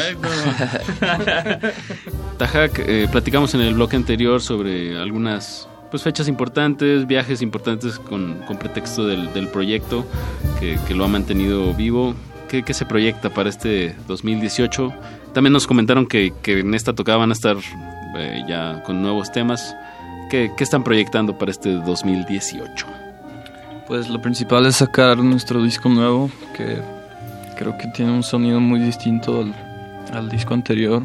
Y este queremos eh, tratar de, hacer todo lo posible para sacarlo en, en vinil y, y distribuirlo. ¿Tienen algún lugar en mente para la maquila ya? Em, pues estamos viendo si, si alguna disquera extranjera nos ayuda y si no, eh, sí tenemos un par de, de, de lugares contemplados porque ya muchos amigos han mandado a hacer viniles, como, o sea, bandas como Victoria, El Shirota, Sunset Images. No recuerdo qué banda fue, creo que Joliet. Nos, Ah, sí, nos Joliet platicaron una, una estrategia de, de una, una maquila de viniles en, me parece que en Budapest. Y que, que bastante barato. El problema es la tra- trasladar el, el equipo, pero lo que ellos hicieron es, lo pidieron con algunos meses de anticipación, fueron a tocar allá, lo recogieron y los estuvieron vendiendo en su gira, digo, como tip. Sí, sí, sí. Pues es algo que podemos hacer, de hecho. Justo sí es lo que pensábamos hacer porque, o sea, hacer los viniles cuesta tanto y mandarlos para acá Exacto, cuesta... te, lo do- te sale el doble, ¿no? duplica el precio. Entonces sí. de todos modos la mayoría se, se van a dis- distribuir allá o es el Ujú. plan por lo menos. Porque hay entonces- mucha cultura también allá en las tocadas de comprar viniles. Sí, mucho, yo creo que mucho más que aquí todavía. Y este, entonces sí, es mucho más efectivo eso. Pues bien, vayan planeándose una, una tocadita para el segundo semestre del año allá. Pues ya, de hecho, estamos organizando un, un tour de aproximadamente un mes por Europa en septiembre. Septiembre, Ahí octubre. está. Con, con banda, solo ustedes y bandas de allá o Pues nos está ayudando un este amigo que conocimos allá en Space Fest de otra banda, este 10.000 rusos. Este él es el que está organizando el tour. De hecho ya Son nos confirmó algunas fechas. Son como el Spaceman Tree de Portugal. Sí, es una Ok, bandota. ok. 10.000 rusos, buen nombre. Bien, han salido ya buenos nos los, ya nombres. nos el los había recomendado alguien, no me acuerdo quién. Bien, bien. Ni Y modo. digo, también ya de su sello ya nos recomendaron a los Kowalski, a Shax eh, de, de Veracruz. Em, ¿qué, otras bandas, digo, ya llevándolo aquí a, a la, a la Ciudad de México, con qué proyectos les gusta compartir escenario? ¿O les gustaría? Este, bueno, es que muchas bandas son residentes aquí, pero la mayoría vienen de fuera. Bueno, las que conocemos. Eh, pero pues que Victoria, el Shirota, eh, Ereboy, la Juventud Psíquica, eh, Camil, Pues, Mandoki. Nada, también es una banda que nos gustaría poner una canción. Este, eh, estaban interesados en también sacar Algo con ma- ustedes. material en Hall. Es una banda súper original, es una pareja de Monterrey. Y este, sí, tiene un sonido muy único. que Ni siquiera sabría muy bien cómo escribirlo. Es una especie de post-punk ahí, eh, turbio. Como nuevo, ¿no? sí, es algo nuevo. Y este. pues, Estuvo muy chido que coincidimos con muchas otras bandas que como que surgimos más o menos al mismo tiempo y, nos hemos apoyado uno, uno con el otro. Sí, eso nos ha, nos ha servido un chingo. Sí, también es parte de la inspiración de Hall Records, todo esto que está surgiendo en este momento para nosotros. Y si hay muchos proyectos eh, infravalorados que, que no merecen ser, que merecen ser, Sí. merecen más atención. Si alguien en la audiencia que está escuchando y tiene algún proyecto o conoce algún proyecto como con esta esta línea de sonido de lo que hemos estado poniendo hoy, pues Se ¿dó- busca. dó- ¿dónde, dónde los pueden contactar? Pues en Facebook pues nos pueden encontrar Hall Records. Ahí no- sí nos han mandado mensajes también de otros proyectos por ahí. Y pues eh, wholerecords.com, que es eh, J-O-O-L records.gmail.com. Ok, bien. Y de Tajac, eh, aparte de Bandcamp y YouTube, ¿dónde más los podemos escu- eh, ¿Están en plataformas o nada más? Estamos en Spotify, nomás el disco anterior, Amsterdam 211. Ya sé que no es una estrategia, pero mm, como de sacarlo más reciente sí para plataformas y dejar como los materiales, los primeros materiales en, en plataformas como más para gente que le gusta el proyecto, que le gusta navegar la red, como es este Bandcamp, ¿no? Pues sí, es una locura eso del Spotify. Mucha gente que llega a decirme de que, ah, no, si no está en Spotify no, no lo escucho, no sé cómo encontrarlo. Pues es- son- Son- a ese nivel ha Exacto, llegado. exacto, como que ¿qué le, qué le pasó al internet? ¿Por qué, por qué no lo han dado tan masticado? ¿no? Ya, ya no es como era. Ajá, exacto. No, pero, pero siempre la- habrá gente que, o sea, que, que si lo quieres buscar, probablemente lo encuentres, ¿no? Sí, sí, claro. Todos los clavados, sí, se van a estar echando ropa a Bandcamp. Hay música muy viva a nuestro alrededor y que, que necesita pues, ser escuchada, ser transmitida. Regálense un momento. Eh, y bueno, pues muchas gracias, Carlos. Por- Muchas por gracias ustedes. Gracias, gracias. Y bien, pues los dejamos con mucha música hasta las 10 de la noche. Recuerden, no le cambien la resistencia modulada hasta las 11 de la noche. Se despiden de estos micrófonos Apache o Raspi. Y Paco de Pablo, muchas gracias.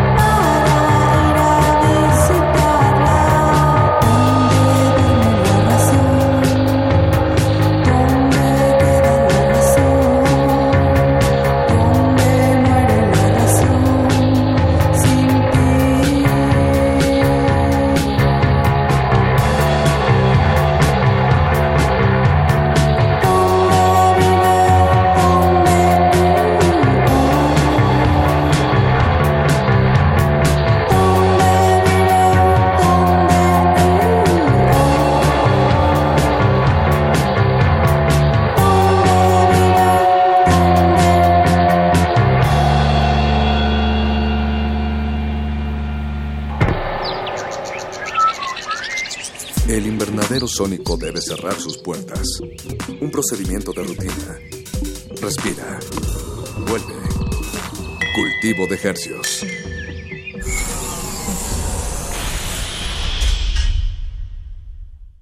Playlist. Conciertos unipersonales de amplio formato.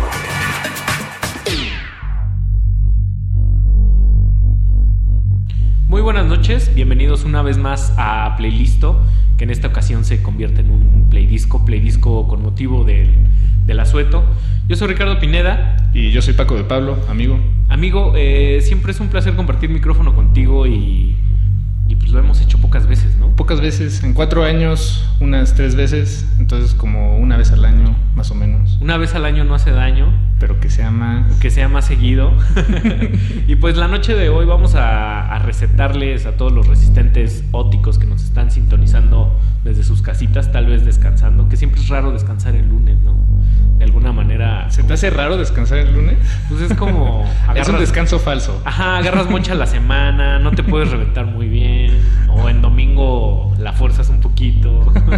sí. Quién sabe, ¿no? Pues la noche de hoy y les vamos a recitar un, un disco, pues bastante emblemático, que justo abarca ese, ese paso crucial que fue el, final de los 90 y el principio de los.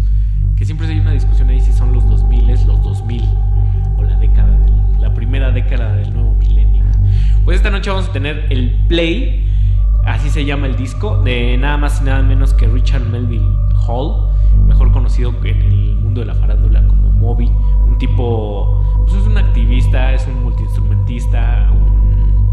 tipo mediático bastante controvertido, que tiene como sus altibajos ahí y una carrera bastante amplia. Que, por cierto, escogimos este disco un poco eh, a raíz de una complacencia eh, a nosotros mismos. Estuvimos platicando sobre este disco en, un par de ocasiones aquí en las juntas de Radio UNAM y se nos dio la oportunidad de, de hablar sobre él porque yo sentía que era un poco raro presentar un disco de Moby en Radio UNAM.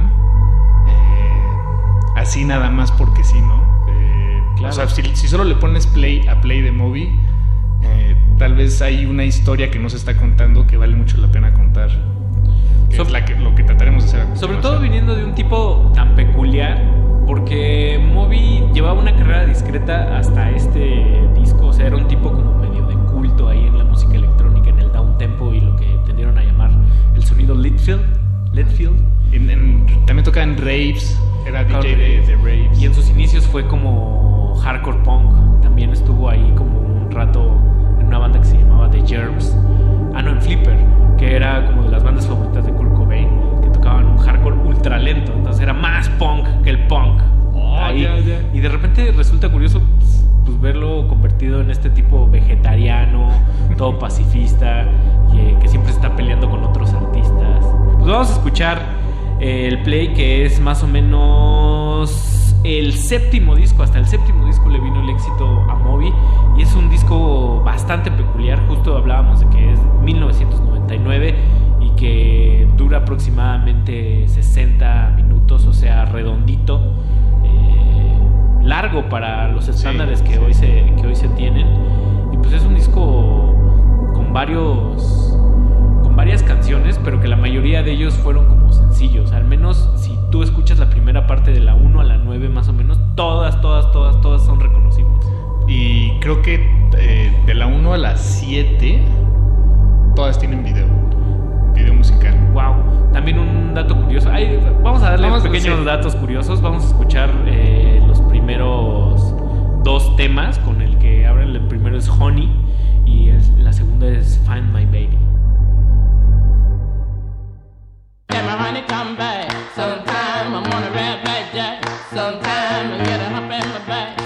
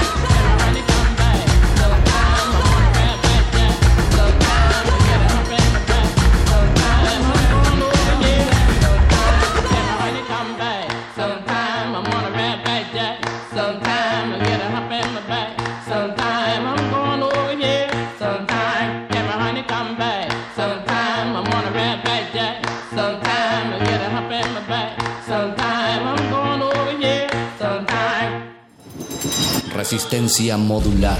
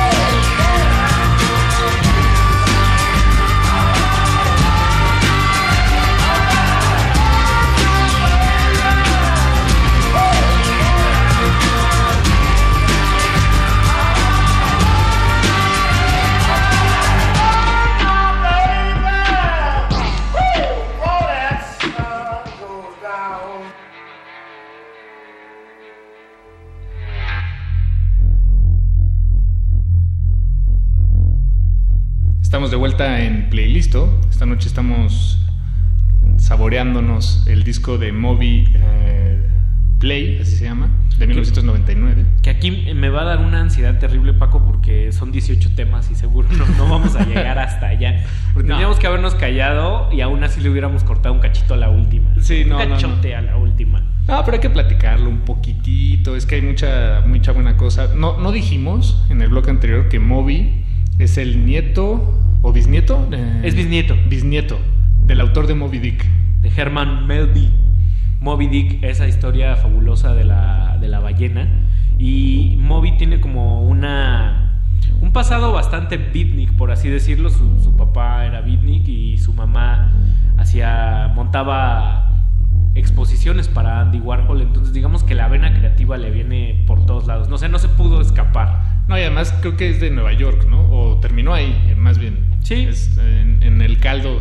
del Harlem, Sí, del. Harlem, que el Harlem en su momento era la parte, una de las partes duras donde, donde se gestó la cultura neoyorrica. Entonces es un tipo que tiene, que al menos tiene sus referentes muy diversos y, muy variados y pues eso de alguna manera también se nota en,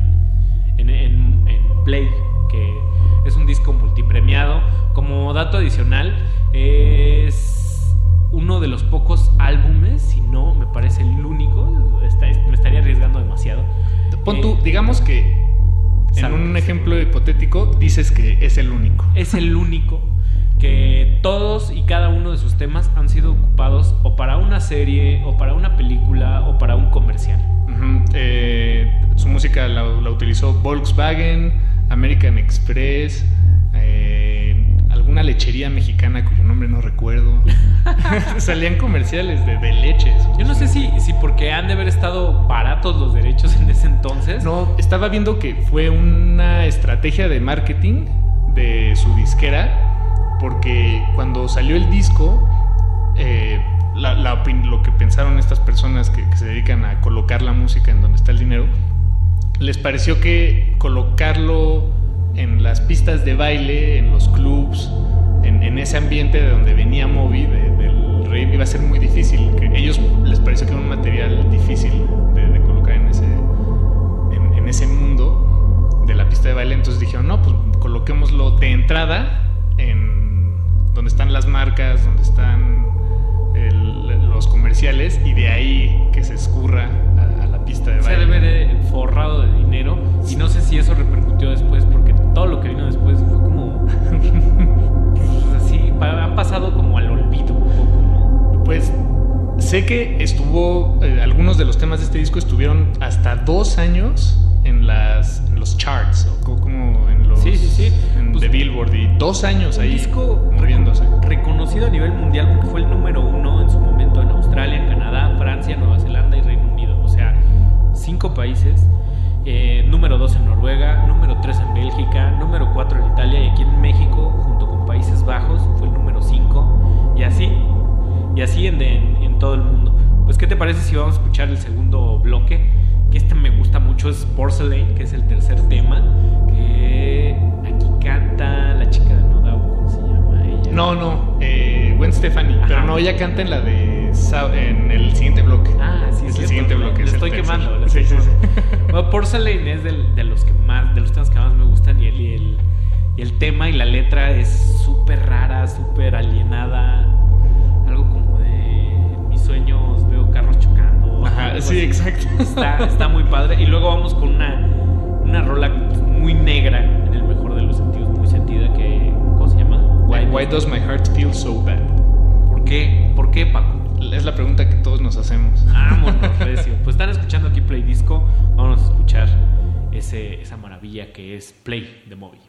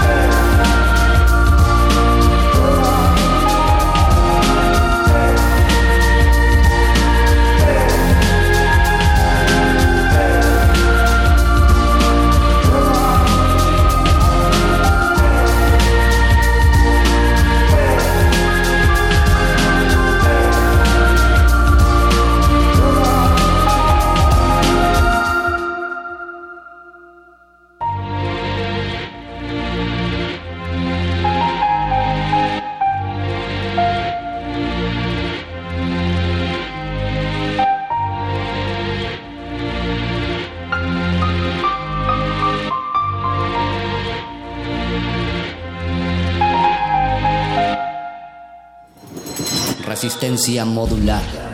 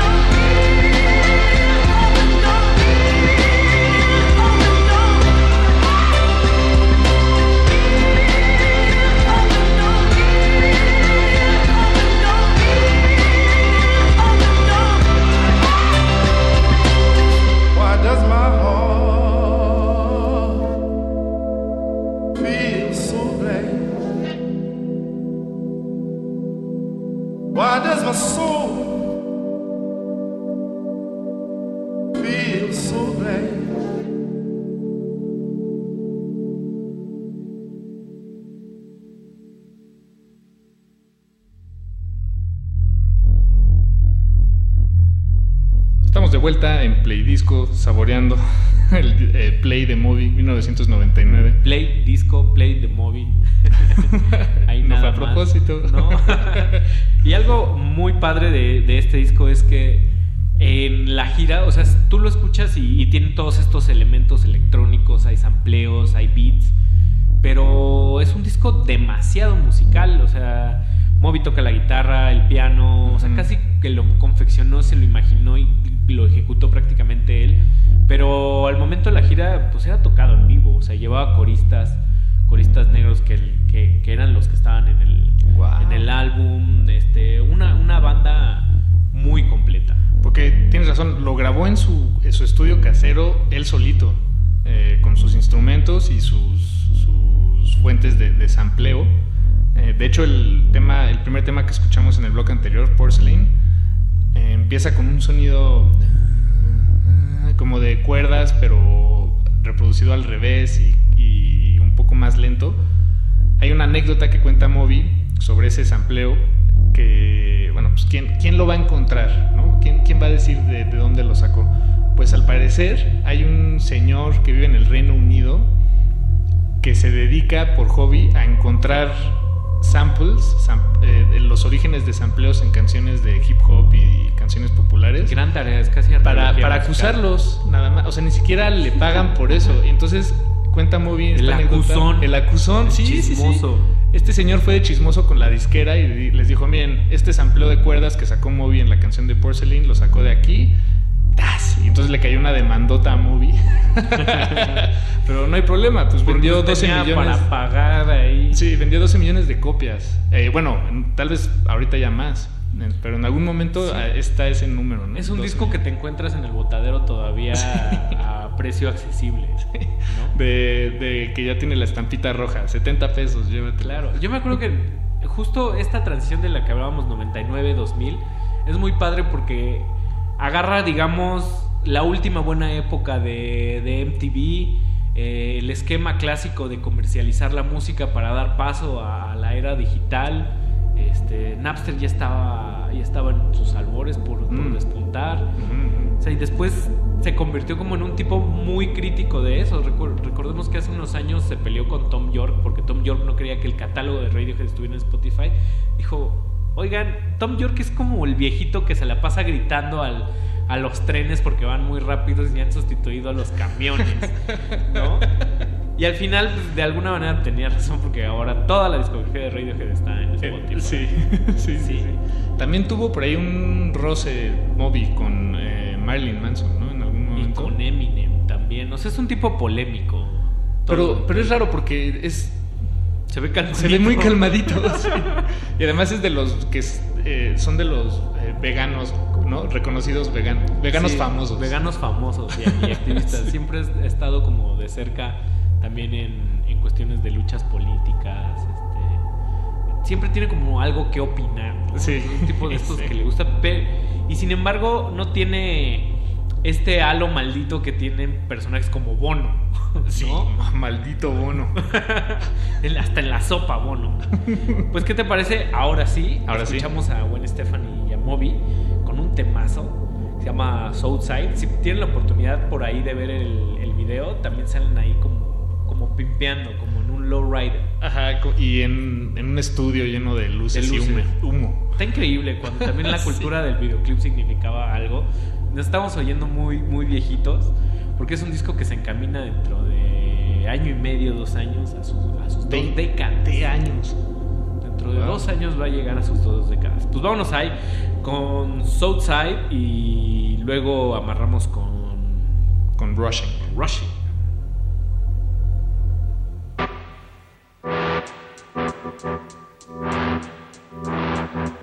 See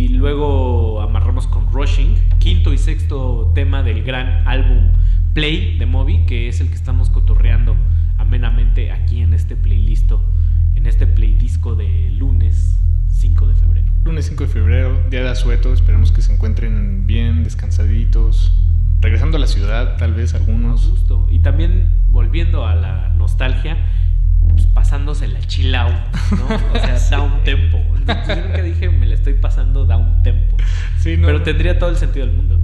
De hecho, este, eh, regresando un poco al disco de Play, pero mm, eh, ligándolo con lo que estás mencionando, es un disco, digamos, lentón, ¿no? Hasta eso. Ha de estar como en los 100 BPM. Sí, Digo, sí, ya sí. de- del lenguaje de DJ, ¿no? Así, ¿cuántos BPM? Sí, no, no es un disco que, que- que puedas poner en un, en un rave o. Salvo unos de estos remixes feísimos que, que- que hacen. Que también salió. Después salió una edición de Play. Tuvo tanto éxito que salió una edición con un disco adicional de puros remixes. Y luego Ajá. salió otra edición con un disco de B-sides, lados B. O sea, B-sides y remixes. O sea, era un ya la tripleta ahí. O sea, nos costó mucho asimilar Play, superarlo y llegar a ese disco donde sale en la portada de astronauta que es 18. O sea, Ah, sí. Ya, ya. ya costó. O sea, como sí. justo lo que decíamos de la transición, cuando llega a 18 es así de. Moby ya, ya, ya está viejo. Ya acabó, ya, está, ya va de salida. acabó. O sea, lleva una década en la, en la música y ahí quedó. Es como Tom Cruise, ¿no? Un poco. Que también ya va de salida de su carrera. Y quién sabe, porque Tom Cruise ahí luego, luego nos sorprende. A la mala, Sí. pues nos sorprende. Quién sabe cuál sea el futuro, pero seguro este disco va a quedar ahí para, para los registros, para los anales de lo que alguna vez fue el poderío de la industria discográfica también, ¿no? Es un buen punto. Eh, además, eh, sí, sí, sí, sí. Además se llama Play. Bueno, no sé, creo que es uno de esos puntos de la cultura donde convergieron muchas cosas que, que explican toda una, toda una época. A mí me pasa también eh, sobre eso que mencionas, que el diseño visual tiende a ser como como muy básico, muy minimalista, o sea, sale Moby saltando con una foto congelada con camisa y del otro lado sale como viendo a la nada. ¿no? Sí. Entonces, e, era como muy atractiva esa estética y luego la repitió y careció de sentido, ¿no? O sea, hoy todo el mundo hace eso. Claro. Solo te sale una a la primera. Claro, tota-, totalmente. Pues vámonos vamos llegando como a la recta final, querido Paco. Así es. ¿Este es el último bloque o el penúltimo? Yo me este, este pues, sería el último. Ah, sí, sí, sí. Número 7 y el 8. Que, pues, bueno, se quedaron ahí varias grandes en el tintero como, como machete, que, es como la única que suena rape, que suena como tecno. Sí. Pues, se pueden escuchar machete. Es, es muy buena. Y también Run On es buenísima. Y de ahí vienen como las olvidables, que siempre pasa con los discos, ¿no? Así que topo la 1, la 3, la 5, la 7 y la 14 nunca. Tal vez la última. La última, sí. siempre, porque siempre pasa, ¿no? Lo de atrás para, para adelante. Y pues bueno, nos despedimos de este play disco. Fue un placer, querido Paco. Igual, Ricardo, igual, igual. Vamos a escuchar eh, Body Rock y Natural Blues. Eh, Qué buena Natural Blues para Sí, cerrar. mucho soul, mucha nostalgia que ni siquiera me tocó. Es una nostalgia como que me, colocaron. no, no, no es propia. Inception. Inception. La magia de los discos y la magia de la radio confluyen para traer de casi 20 años para acá un disco que pues, yo creo que de alguna manera, a pesar de que no se oye moderno, sigue más o menos vigente. Sí, no, completamente de acuerdo. Y bueno, digo, ya nada más para echarle ahí la cerecita es uno de los, que, creo que 500 discos de la Rolling Stone que, que son los más importantes del, del, mundo. Sí, salen todas las listas. Sí, en todas. todas las son de los discos que hay que... que hay que oír antes de morir. Vámonos. hay un libro, sí. Sí, sí. Pues Ricardo, buenas noches. Buenas noches. Feliz Play Disco. Se despide Paco de Pablo. Y Ricardo Pineda, buenas noches, Resistencia Modulada en Radio UNAM. Vámonos. rock, y'all. Non-stop, y'all. Uh, to the beat, y'all. The body rock, y'all. The legs rock, y'all. Non-stop, y'all. Uh, to the beat, y'all. The body rock, y'all. The legs rock, y'all. Non-stop, y'all. Uh, to the beat, y'all. The body rock, y'all. The legs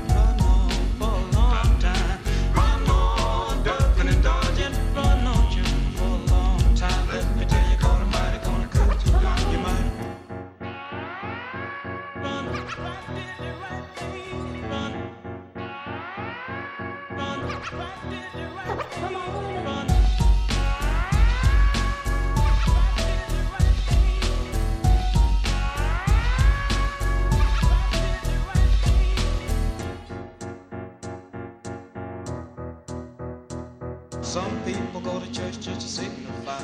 Trying to make a date with the neighbor's wife. Brother, let me tell you just as sure as you're born, you better leave.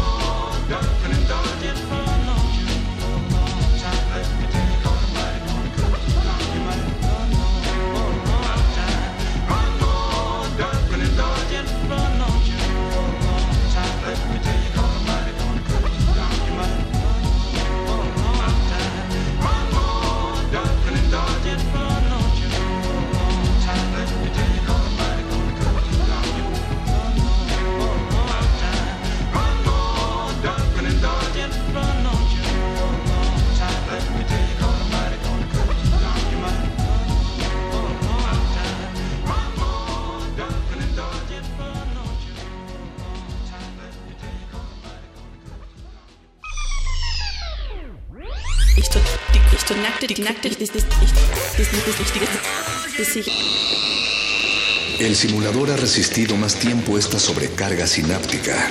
Necesitamos evacuarlo mientras se enfría. Play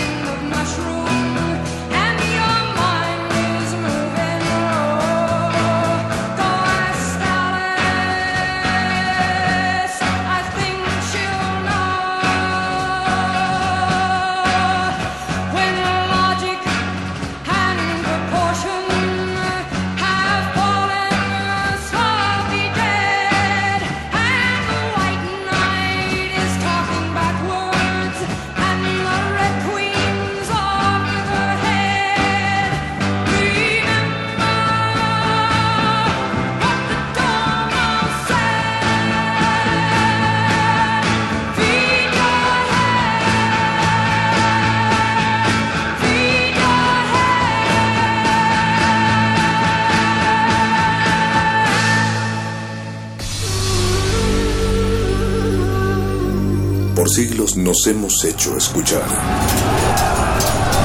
Nacimos como parte de esa inmensa mayoría. reunidos aquí. Hablar. Escuchar. Debatir. Proponer. Cuestionar. Está en nuestra naturaleza. Seamos instrumentos de conciencia de nuestro pueblo. Usamos el sonido porque atraviesa obstáculos, muros, fronteras Nosotros somos la resistencia.